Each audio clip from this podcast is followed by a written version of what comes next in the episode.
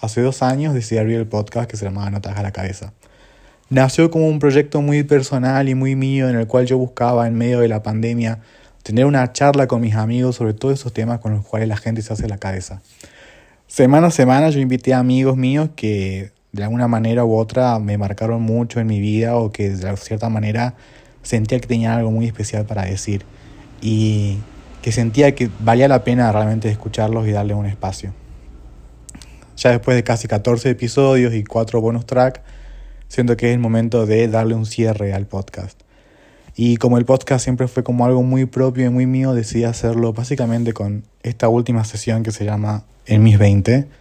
Básicamente lo que vamos a hacer en estos últimos 10 episodios es un poco repasar la idea de cuáles son las cosas con las que uno de joven, sobre todo yo, me hice la cabeza en su momento, a mis 18, a mis 19, a mis 20. Yo tengo la manía de escribir siempre lo que me pasa desde que tengo 16, cuando fui por primera vez a la psicóloga. Y me pasa que tengo todavía todos los diarios escritos y guardados de todas las cosas que pasé en esos momentos. Y ahora que ya estoy más grande, agarro esos diarios y los leo y digo, la puta madre, ¿cómo puede ser que me hacía la cabeza con tal cosa y con tal tema en ese momento? Que ahora me chupo un huevo y que ahora realmente no es nada para mí.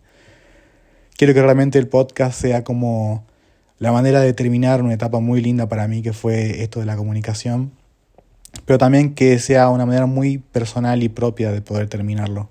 Así que durante estos 10 episodios vamos a hablar básicamente de año tras año sobre las cosas en las que yo me hacía la cabeza cuando era joven, con lo que me hacía la cabeza a los 18, a los 19, y realmente abrir un espacio de reflexión sobre qué cosas te hacías vos la cabeza en su momento y ahora ya no te importa nada.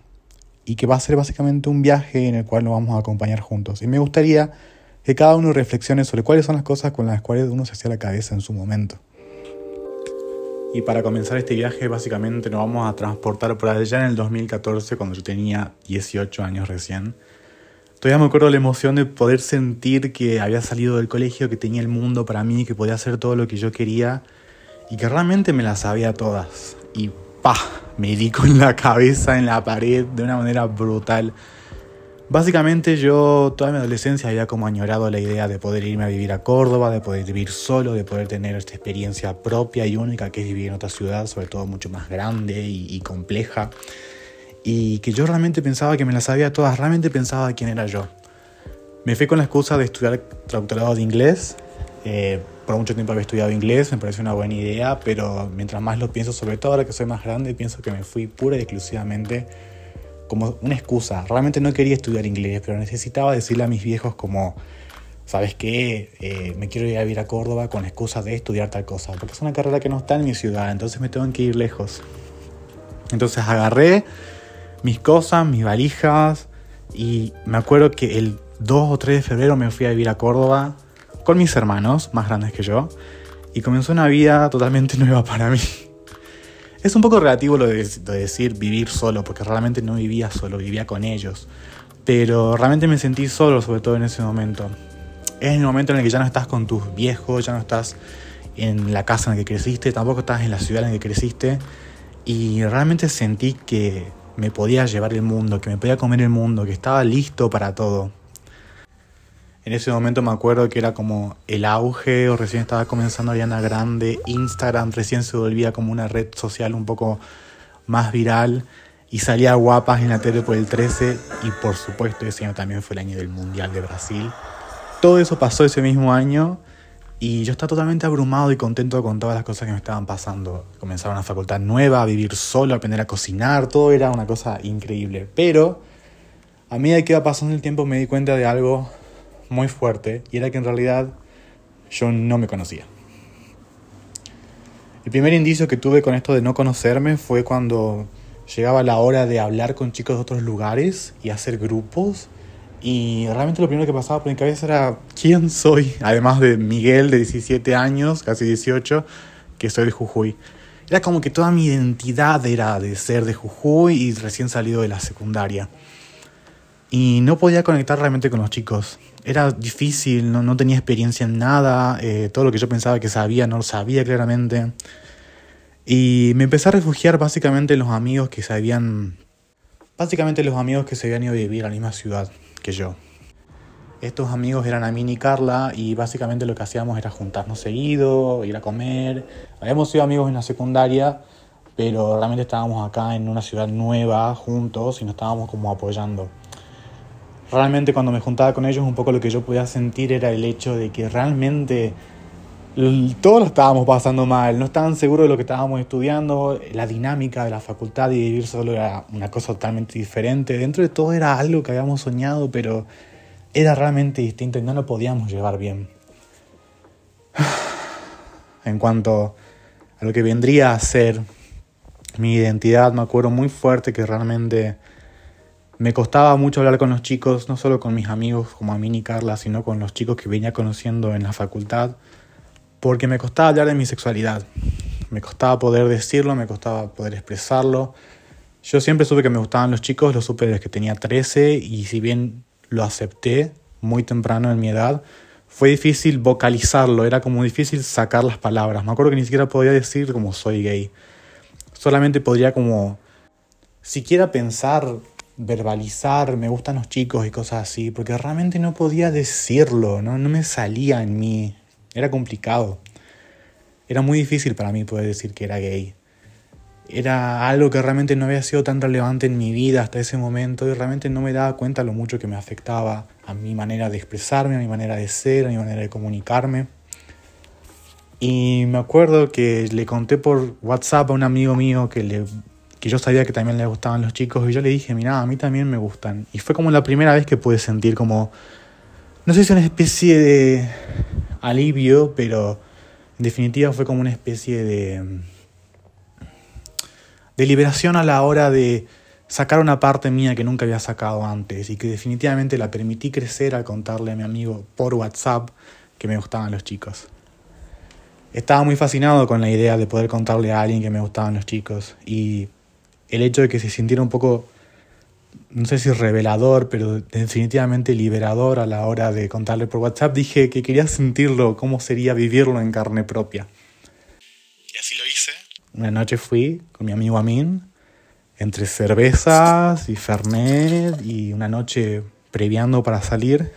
Él me dijo como que le gustaban los chicos y yo le dije que a mí también. me acuerdo que sentí como una parte mía nueva surgir. Era una parte mía que nunca la había explorado, que nunca la había dejado salir y era increíble. No sé si hermoso sería la palabra, pero era una parte mía que nunca había dejado salir antes. Y el poder decirlo realmente me hizo sentir orgulloso. Realmente entendí lo que era el orgullo gay, realmente entendí lo que se sentía ser uno mismo y no es que yo me, me haya estado escondiendo, sino como que a muchas personas le, le fui negando como esa parte de mí. Incluso esa parte de mí me la había negado yo mismo. Tenía muchas ganas básicamente de saber qué más podía hacer este Miguel que estaba un poco más liberador y que realmente podía decir un poco a los cuatro vientos que le gustaban los chicos. Así que me descargué una aplicación de citas para conocer chicos en esta ciudad tan grande. Y ahí conocí a un chico que se llamaba Emiliano. Emiliano era más grande que yo. Yo tenía 18, él ya estaban pasados sus 20. Y la verdad es que cuando nos conocimos hicimos una buena conexión, hablamos muy bien, la pasábamos muy bien.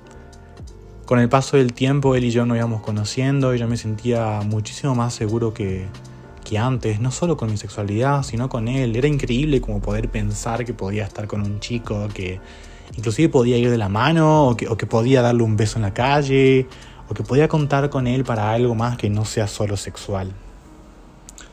Fue muy difícil, me acuerdo, decirle a Emiliano que me pasaban cosas con él. Era complicado. Me acuerdo todavía que tuvo que pasar en una pelea, básicamente, porque él no sabía qué me pasaba a mí. Yo era muy inmaduro y claramente era muy chico. Entonces, en un momento le tuve que decir en medio de la pelea: Nada, ¿me gustas? ¿Me gustas?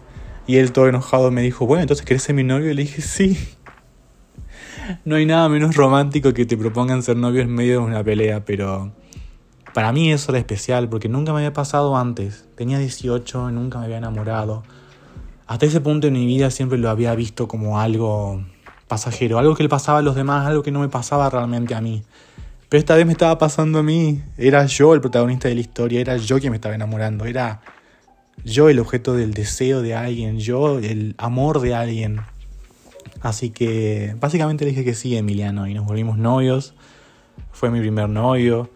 Yo estaba un poco cohibido con la idea, porque si bien estaba totalmente emocionado con la idea de tener novio, realmente no había salido del closet con todo el mundo. Eh, mis hermanos no lo sabían y si no lo sabían de seguro lo sospechaban. Y con mis amigos era extraño. Claramente había un par al cual yo le podía contar y me desahogaba todo el tiempo las cosas que me pasaban y le decía todo el tiempo lo que me pasaban con, con él, pero no sé, al juntarme con mis otros amigos como por ejemplo Carla se sentía raro no poder contarles lo que me pasaba o lo que estaba viviendo, que para mí era como muy emocionante. Me acuerdo todavía que estaba el Mundial, era toda una sensación, el Mundial de Brasil. Me acuerdo que sonaban las bazucas por la calle, la gente gritaba los goles en la calle, en los departamentos, se escuchaba siempre todos los partidos un escándalo en la ciudad de Córdoba. Y a mí me encantaba ver un par de partidos con mi novio, que era raro poder decirle a mi novio. Todavía me acuerdo que nos sentábamos a ver el partido abrazados y para mí era como súper extraño, súper raro porque nunca pensé realmente que iba a poder vivir eso con un chico. Después de los partidos nos abrazábamos, comíamos milanesas, que es mi comida favorita, veíamos un capítulo de skins y realmente era para mí la definición del romance. Pero por supuesto, como en las primeras relaciones no todo es muy lindo, La final del Mundial de ese año para mí fue muy fuerte, pero no exactamente porque Argentina perdió, sino porque fue realmente la primera vez que mi novio y yo nos peleamos fuerte. Habíamos tenido un problema de celos, básicamente. Él no le había gustado la idea que yo haya estado con un chico que él conocía, entonces él estaba celoso de que yo todavía le hable o no le hable. Y la verdad es que yo no le hablaba, pero él era muy celoso y estaba como muy inseguro realmente porque yo era como pendejo y realmente él no confiaba en mí.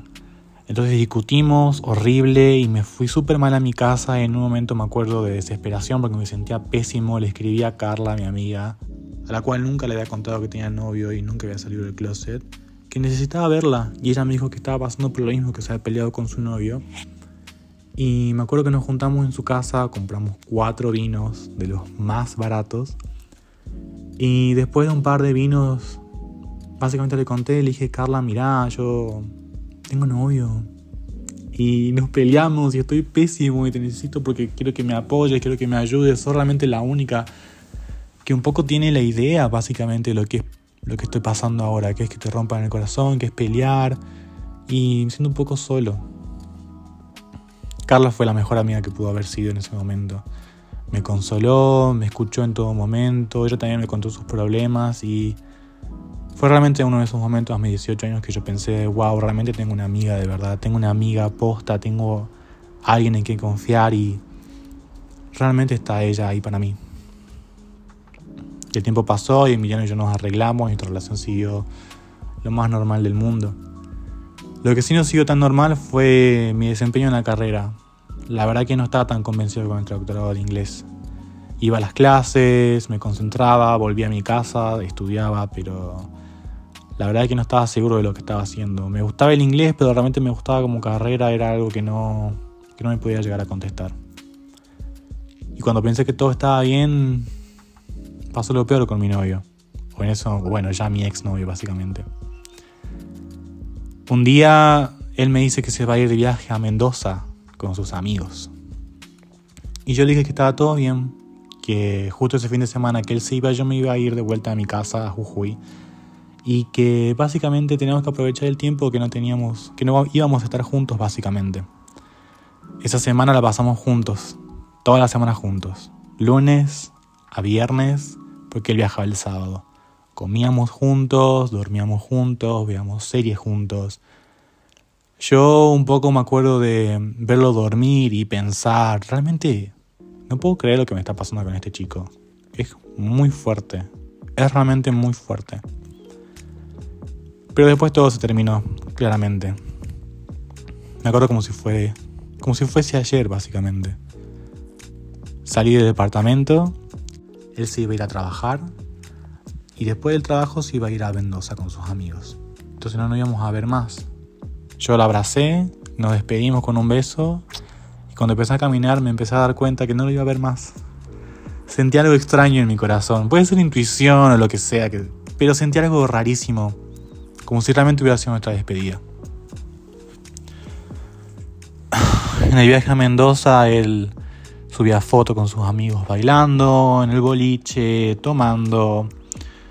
Y yo básicamente preparaba mi fin de semana para volver a mi casa. Hace mucho que no veía a mis amigos en mi ciudad. Hace mucho que no veía a mi familia tampoco. Pero había algo raro en el ambiente. Yo lo sentía, había algo raro, extraño. Cuando me tomé el colectivo de vuelta a mi casa, Emiliano justo llegó a nuestra ciudad, en la que vivíamos juntos. Y me mandó un mensaje diciéndome que me quería. Todavía me acuerdo cuando vi ese mensaje, yo estaba en el colectivo, casi me muero, se me salía el corazón por la boca. Ya lo había escuchado un par de veces, digamos, pero creo que nunca lo había visto escrito. Y había pasado tanto tiempo que nos habíamos visto que realmente se sintió especial. No podía creer que era el primer te quiero que veía de alguien más y que sea tan sincero. Casi se me explota el corazón, me acuerdo. Viajé muy contento a mi casa, muy feliz y por supuesto con muchas ganas de verlo. Llegué a mi casa, me encontré con mi familia, con mis amigos, pero a la noche me acuerdo que no podía dejar de pensar en que había algo mal, que había algo extraño. Fue entonces, llámelo intuición, puede ser lo que ustedes quieran, que agarré mi computadora y decidí entrar a googlearlo a mi novio. A ver, Emiliano tanto. ¿Qué puede salir? Nos teníamos en Facebook y él en ese momento no tenía Instagram, así que no sabía realmente qué podía salir, pero por pura y mera curiosidad lo hice. Y cuando lo googleé, salió su Twitter. Y dije, ah, su Twitter. Yo también tengo Twitter. Vamos a ver qué tiene él. Cuando entré a su Twitter, no había los primeros dos tweets de él detallados, diciendo básicamente que chicos hermosos que hay en Mendoza. La verdad, me enamoré de Mendoza y creo que había un tweet más diciendo que había conocido a un chico increíble en Mendoza y que no puede creer la conexión que tenían. Cuando vi esos tweets, se me partió el corazón en mil pedazos. Fue horrible. Fue la primera vez realmente que sentí el desamor. Realmente por primera vez todas las canciones horrorosas de Karina o, las canciones despechadas de Jesse y Joy realmente tenían sentido por primera vez. Me habían roto el corazón, me habían cambiado por alguien más y no tuvo ni la desfachatez de decírmelo, lo tuve que encontrar yo por Twitter. No sé cómo lo hice, pero me calmé me calmé y esperé y dije, bueno, yo voy a estar una semana en Jujuy y después de eso voy a ver en esta semana si él me dice la verdad, que estuvo con alguien más o no, o, qué pasó realmente, ¿no? Durante toda la semana que estuve en Jujuy, él me trató como si fuéramos novios. Me escribía todos los días, me decía que me quería, que no podía esperar el momento para verme. Incluso me dedicaba a canciones de Lana del Rey, me acuerdo.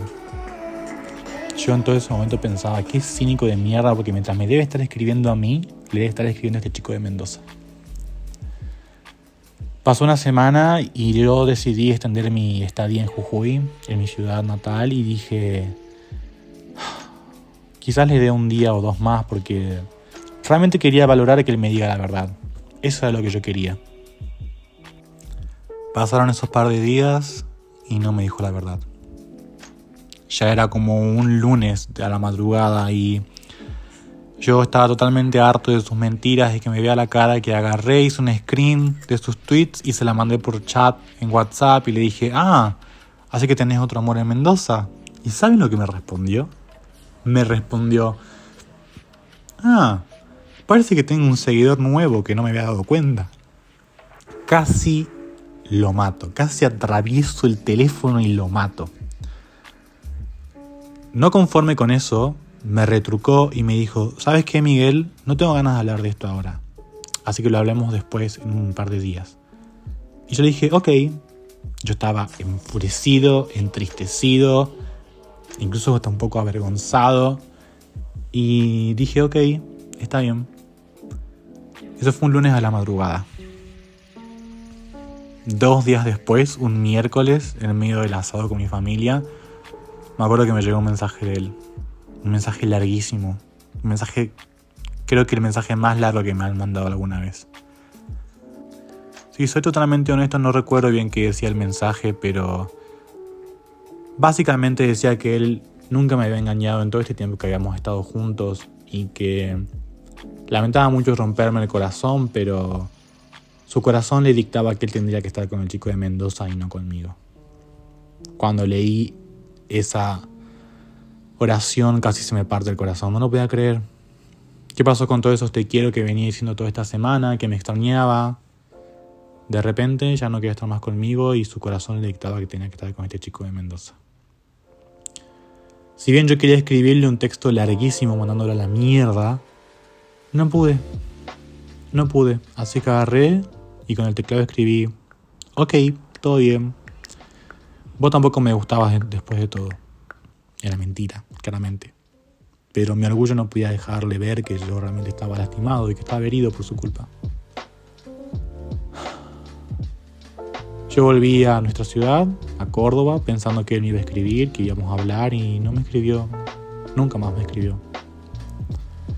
Con el tiempo yo la pasaba mal, la pasaba llorando, escuchando música triste porque finalmente tenía sentido para mí, realmente me sentía identificado en cada canción.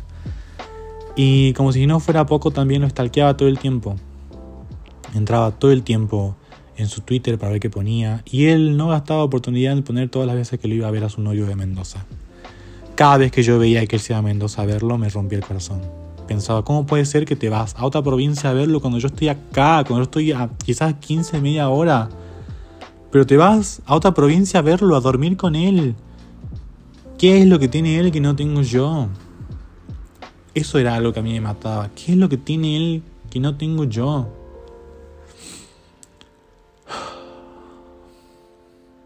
Siempre que lo pienso, pienso lo poco que duramos. Fueron como seis meses. Y también que lo pienso, siempre pienso lo extraño que era contarle a mis amigos. Sobre todo a mis amigos de Jujuy, de mi ciudad, porque con muchos de ellos no había salido del closet, así que en vez de Emiliano era Emiliana. Y les contaba básicamente lo mismo, que me había dejado por alguien más. Así fue mi primer amor. Así se terminó mi primer amor. Realmente me dejó con el corazón roto. Pero bueno, siempre dicen que el primer amor te deja con el corazón roto. Con el paso del tiempo lo fui aceptando y me fui dando cuenta que realmente él no era para mí y que realmente un poco le agradezco que me haya dicho la verdad y que me haya dicho que no quería estar conmigo, que quería estar con alguien más. No tenía sentido que esté conmigo si realmente no me quería. Pero realmente durante todo ese año, con mis 18 años, me hice la cabeza, me súper hice la cabeza con la idea de, ¿por qué no salgo del closet? ¿Por qué no puedo ser yo? ¿Qué me, me, cuesta tanto verbalizar las palabras de que me gustan los chicos? ¿Por qué me cuesta tanto decir que soy gay?